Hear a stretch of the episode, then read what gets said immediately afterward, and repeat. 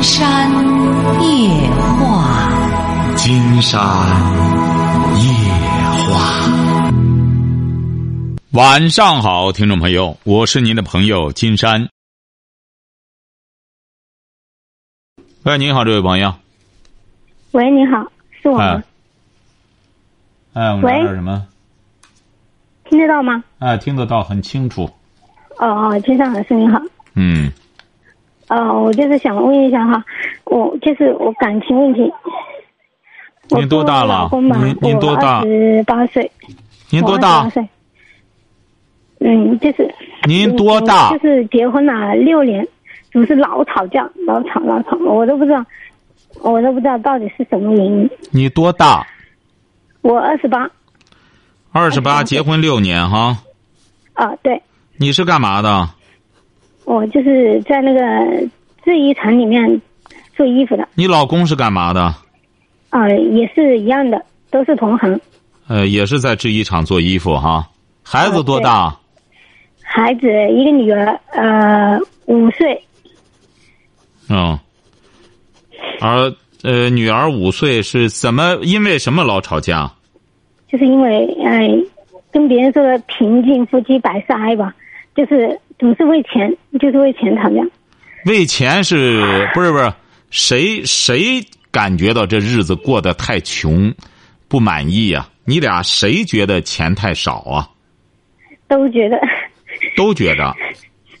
啊、就是看别人呢、也是买车啊，买房啊，就是，啊嗯，我之前呢，就是周围的朋友嘛，都是买车的、买房，就感觉自己什么都没有吧，就觉得有点，有时候就觉得有点太穷了。挺好。金山觉得你俩在一块儿，呃，这就是说你俩的真是三观一样，你俩都是觉得都太穷了，穷了怎么着呢？穷了就打仗，穷开心啊！你俩你想想，又穷又挣不着钱，你俩再不打打仗，再这样干什么的话，这日子过得多平淡呀！金山没跟你开玩笑，不就是是你俩，不是你啊，可是什么？就是工资，其实我们在不知道您听说没有？其实我们在那个制衣厂上边上班的话，一个月也有两个人也有一两万，就是存不到钱。啊，这就说这不是你俩，你俩这不今天又说对了，你俩这不是也整天又羡慕别人这个什么？你除了羡慕别人买房买车之外，你指定也羡慕别人的高消费啊！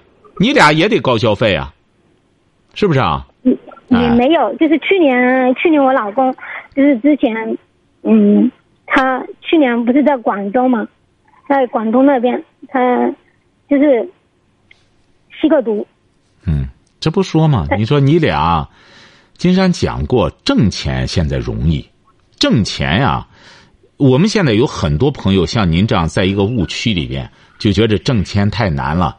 挣钱不难，你只要肯吃苦、肯劳动的话，你在制衣厂，你俩能挣一两万。你俩要再下班把打仗的精力再用到你比如说再去挣钱上，又能挣个万八千，没问题。关键你俩呢是干完活挣了钱，闲下来之后，除了干仗，他就去吸毒。所以说，人真展示一个人的素质和能力，不在挣钱上，而在花钱上，晓得吧？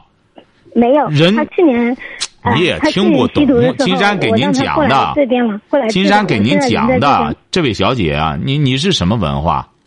我初中。你听不懂金山给你讲的这高品位的理念。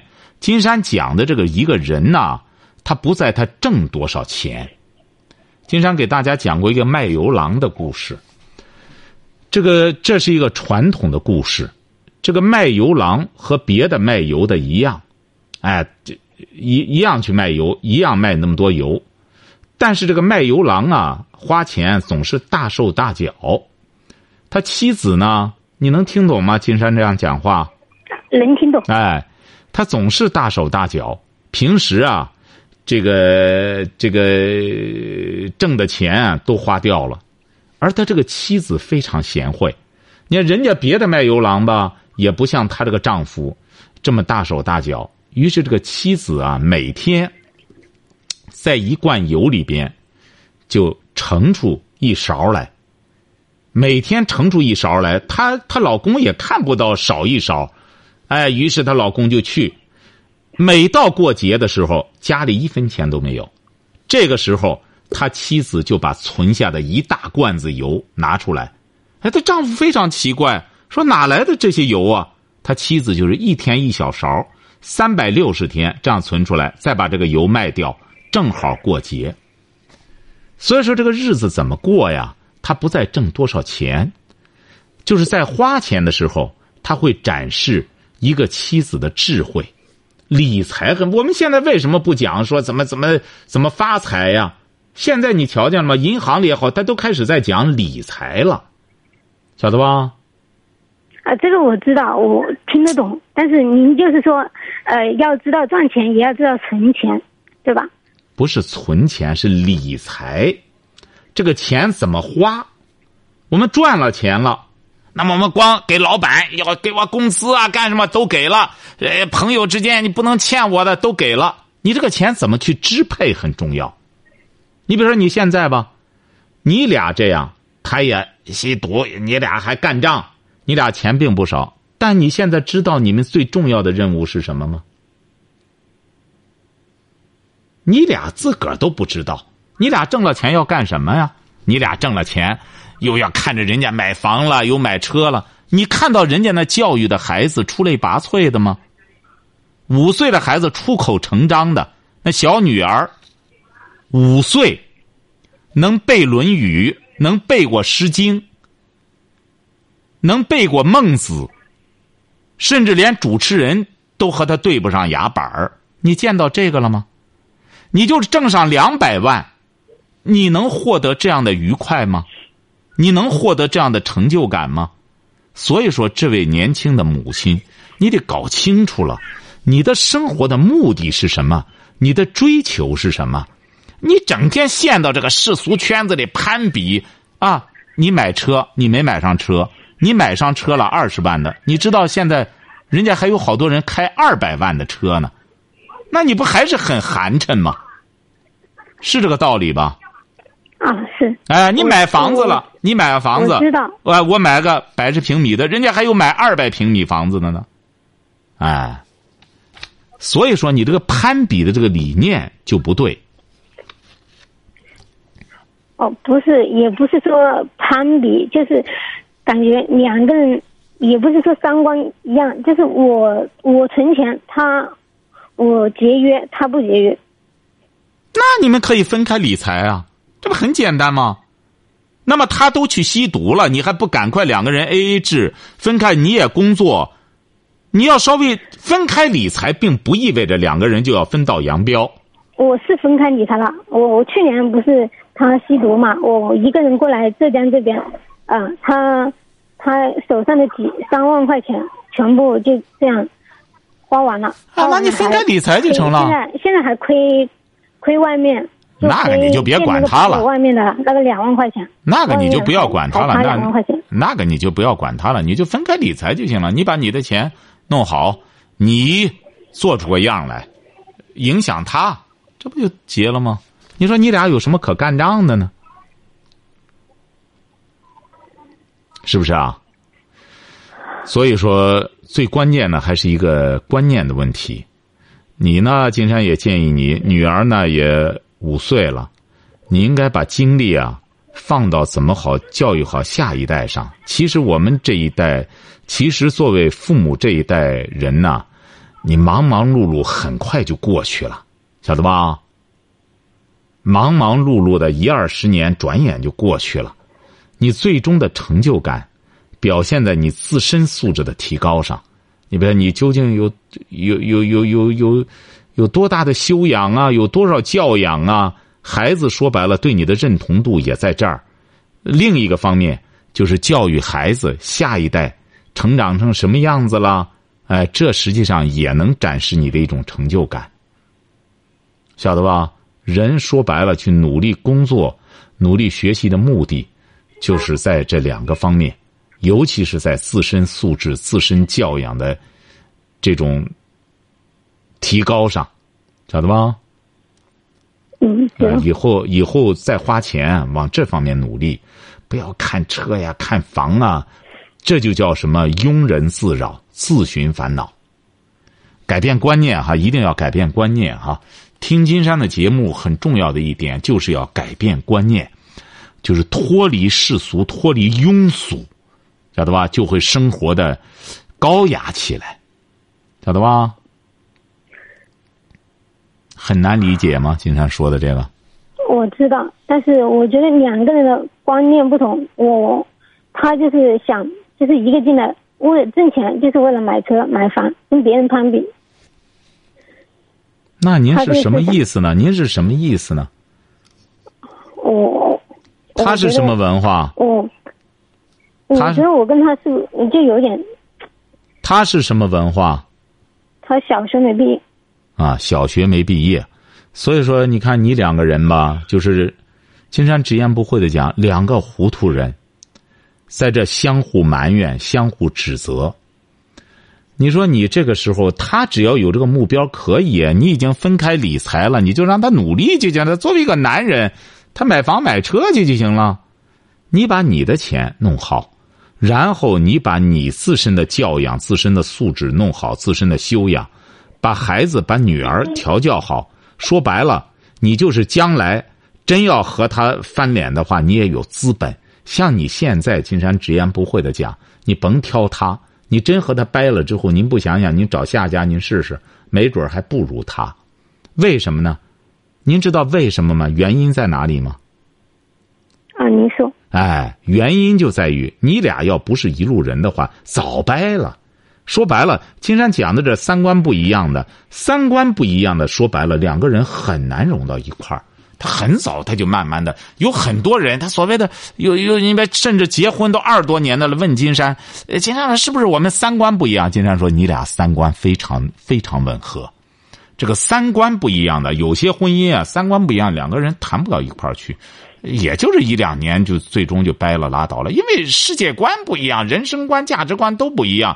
像你俩现在基本上三观是吻合的，你要说人往高处走，那么我不可能老和他这样，他要文化没文化，要水平没水平，呃，要志向没志向，要钱没钱，那我和他混什么呢？那金山觉得你也让自己强大起来。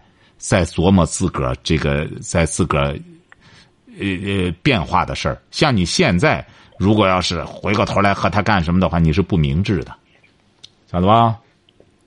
哎，翅膀硬了再飞，翅膀还没硬，你说扯些这个，说些伤人的话，我觉得我们俩说些说这话干嘛呢？要真想说白了掰了，连说都不能说，那我直接哎，就金山老师实施好了。，我问一下哈，但是我们现在就是去年不是他吸毒的时候，我们分开过一年，就现在就今年就这才几个月才在一起上班，他现在就是说，嗯，可以工资分开，我说要攒钱嘛，要存他的钱，存在放在我手里，他就是有一点不肯，他说分开，他说各存各的，这样行不行？那就各存各的。你呀、要明智的话，金山建议你呀、各存各的吧。你把你自个儿的钱弄好吧。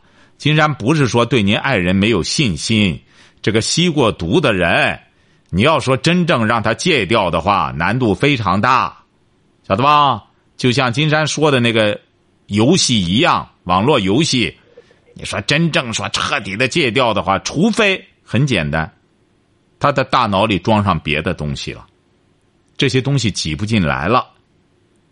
吸毒也是这样，除非他的注意力、他的内心强大到一定程度，他才有可能拒绝这些诱惑。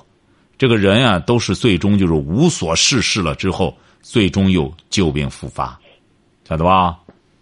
呃，哎我就是说，他现在还是不是我们过两个月要过年了嘛？他动不动就开口就说，呃，过年的时候不是我们农村嘛，那个喜就是过年的时候就是喜欢打那个大牌，就是输钱，就是那个输赢很大的。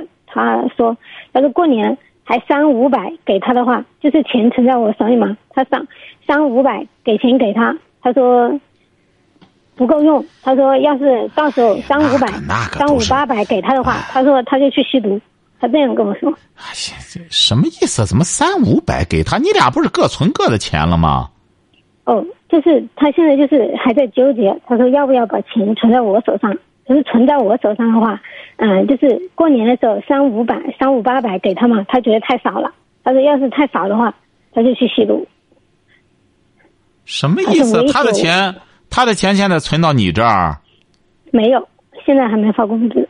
我的妈呀！这这这这，你这还没发工资，这一个月存你这儿，下个月又要回去了。金山建议你啊，还是你先把你自己，一个人呢就是这样，让自己先完美起来，想强大起来。你先自己啊，成为一个成为一个个体，你再谈别的。你好好消化消化金山给您说的这个，这位朋友好不好？你好好的消化消化金山给您说的话，您不要老想表述。我们现在有很多听众朋友，很多女性朋友，就像您这种情况，老想表述，就不能静下来，好好的消化消化金山的夜话。你得好好的消化消化，对你是有好处的，晓得吧？好好消化消化哈。还有什么问题吗？哦，我就觉得我我就是想问你，说这种情况我到底应该怎么做才好？哪种情况啊？您到现在为什么金山最终还是觉得芬达真的芬达？芬达呢拿钱回答，那么他就认真的提炼问题了。像您现在，你比如我们说了这么久了，您要说什么问题呢？您要让金山回答的什么问题呢？我给你，让你提一个问题，您说吧，要回答什么问题啊？啊，就是像他刚才说的那种，就是有点威胁我说要再次去吸毒。我说，我就想问你一下，建议听你听一下您的建议，说我到底是跟他分开存，还是我自己现在我自己手上的钱我是分开存了，现在目前为止都是他没钱，他还亏，他欠还欠外面一两万块钱。您要提什么问题？金山让您提个问题，您要提什么问题？究竟是您能不能用两句话来表述？您要提什么哦，我就说问题？我们钱应该我的他的钱给他，我们各存各的工资。本来这不就是本来就是各存各的吗？他说给你，到现在还没发工资呢。你说根本不靠谱的事儿，那你能捞着他的钱吗？你就把你的钱好好的存好。刚才金山给您讲了，存钱是一个方面，你得慢慢理财学着。我知道，这个我知道，您知道什么？您要提什么问题呀、不是我们的钱，就是我们一起，就是工资就是发到一起的，不是说各存各的吗？刚才金山不是给你说，工资是一起发，但是一起发不是到头来，两个人分开不就得了吗？谁的工资是谁的，不就得了吗？哦我们是呃，就是老板嘛，一起发两个人的工资。一起发两个人的工资，你俩分开不就得了吗？嗯，哎，你俩分开就成了哈，好吧？好嘞，好好，再见啊谢。谢啊。所以说，您看我们现在金山发现，的确是这样。因为金山呢，也是包括这段这个身体不好调养，也是很多听众朋友非常热情。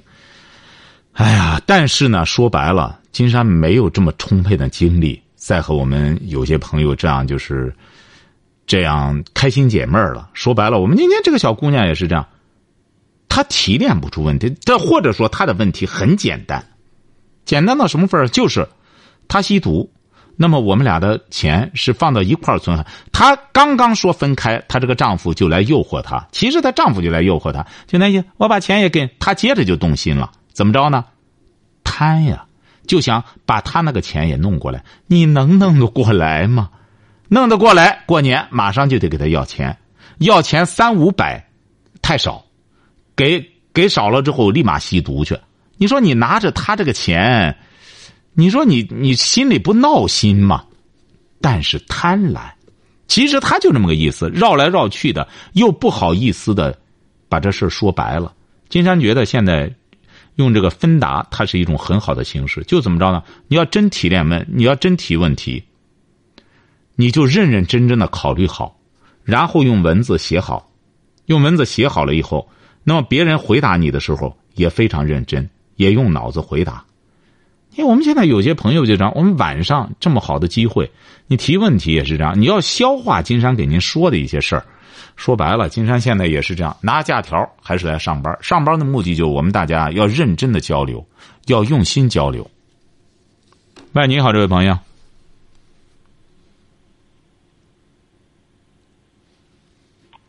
喂。哎哎，金山老师吗？哎，你好，我们聊点什么？哦，我就想问一下我工作的问题。嗯，说说您工作。我。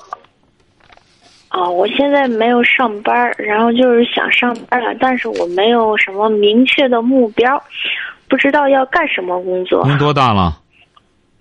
啊，二十九了。二十九，您一直什么文化？我高中没毕业。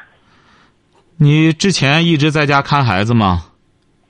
对，在家看孩子，然后孩子大了点之后，就在蛋糕店儿干那个裱花的工作。然后他那个是，哎呀，每天都是去的特别早，回来特别晚，教育孩子也不方便。我就是想问一下，嗯，换一下别的工作之类的。但是我现在，哎呀，抓不着头脑，不知道那个目标在哪儿。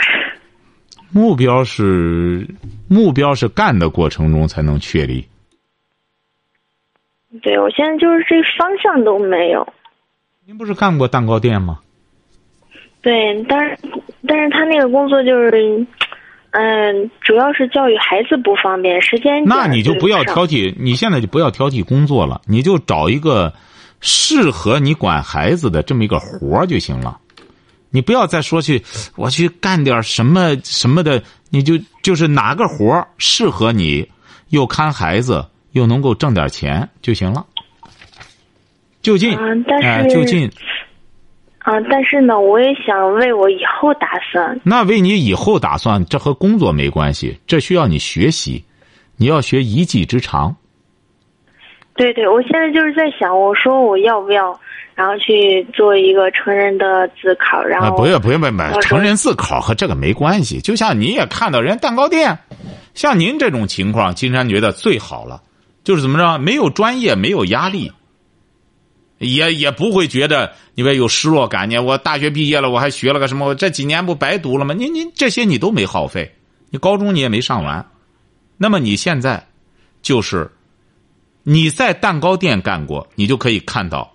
蛋糕店也是一技之长。其实，在国外的很多这种一技之长，不像我们想象的那么思路那么窄，甚至他可能包一个水饺特别受欢迎。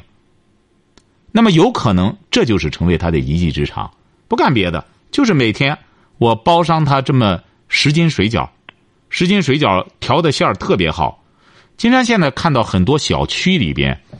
人家就是这样卖的，金山有的时候都绕到那个工人新村那块儿，那小区里边，就是人家自个儿家里包的，哎，就在那你就看着他调点馅儿包，哎，一斤也不贵，就这样每天卖十来斤，这也是一技之长，为什么不能这样做呢？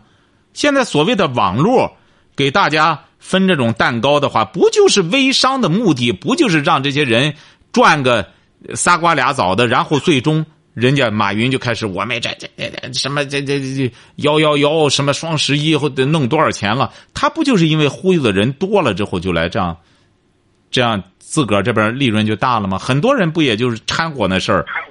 何如你自个儿就在家里琢磨着怎么看着孩子，到楼下来直接就到晚上或者上下班的时候卖点东西都是很好的，都是可以的。哦，但是我我以前呢也做过文员，但是哎，别别提文文员拉倒，文员记住了，文员就是混，知道吧？文员啊，金山建议你啊，不如卖包子，晓得吧？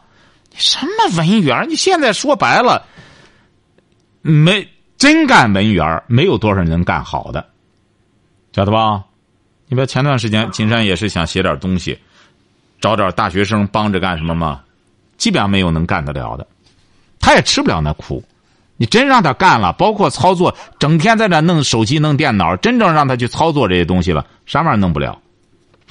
哎，这个文员说白了就是这个在那给人看门的，这单位有钱了，找个人在这找个门面，这才属于自欺欺人，连一技之长都算不上，晓得吧？就是有些女孩子现在为了体面，我干嘛干文员儿？哎，这个东西啊，就叫自欺欺人。现在鼓捣这东西啊，不如在家里调个馅儿，卖个水饺或下面条，不错。这才叫一技之长。这个一技之长是能够干嘛的？是能够自个儿养活自个儿的。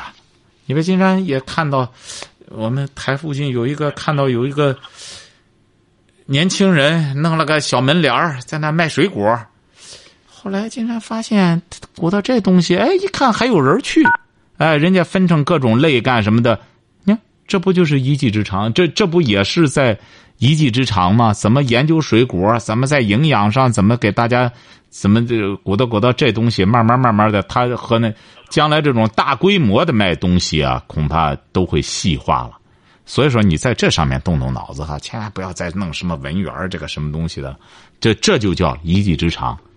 呃，再去这上那个函授上个那个拿个学历是可以的。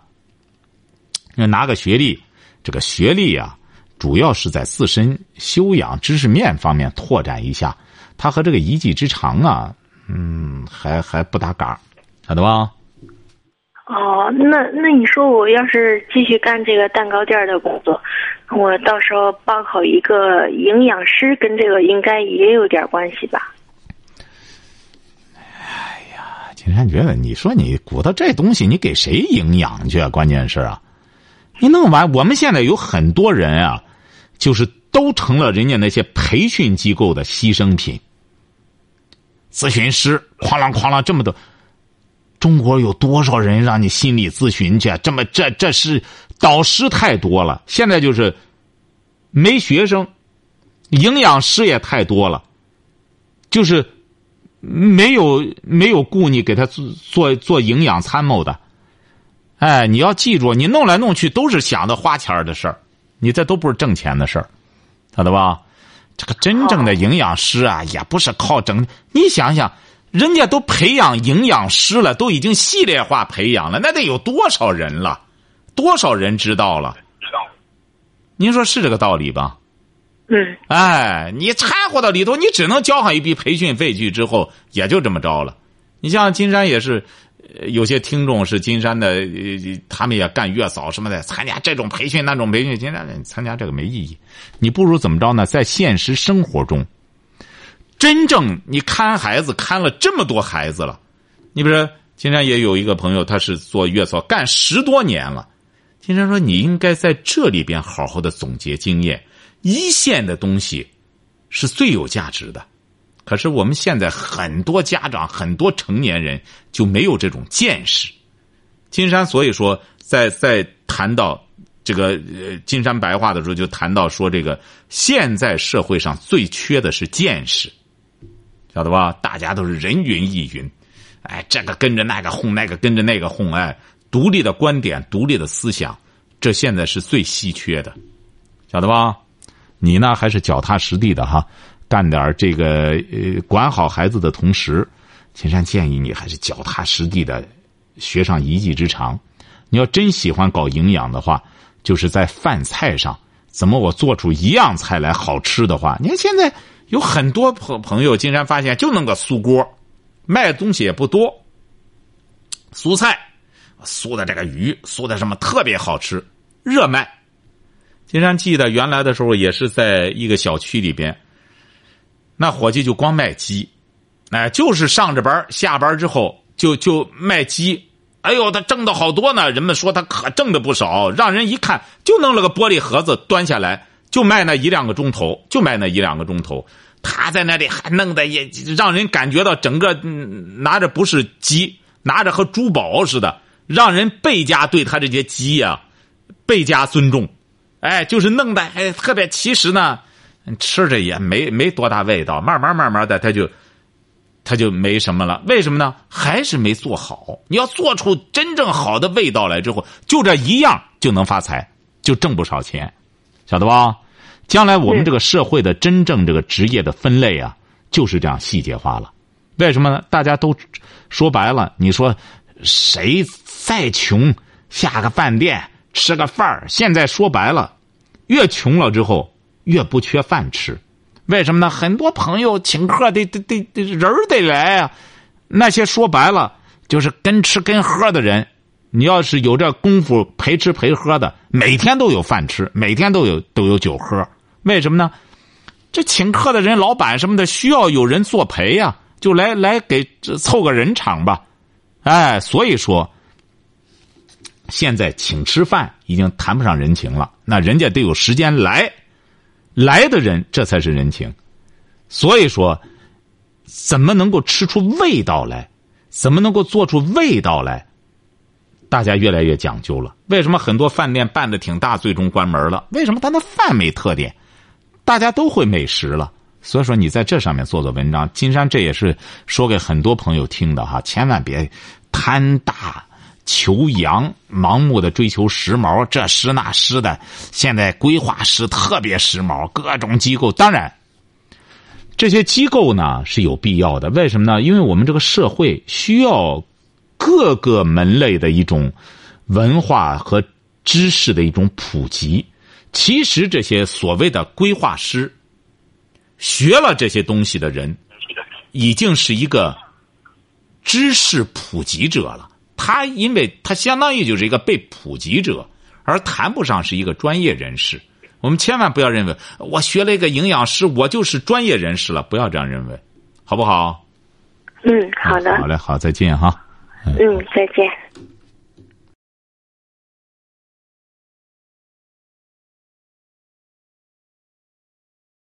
好，今天晚上金山就和朋友们聊到这儿。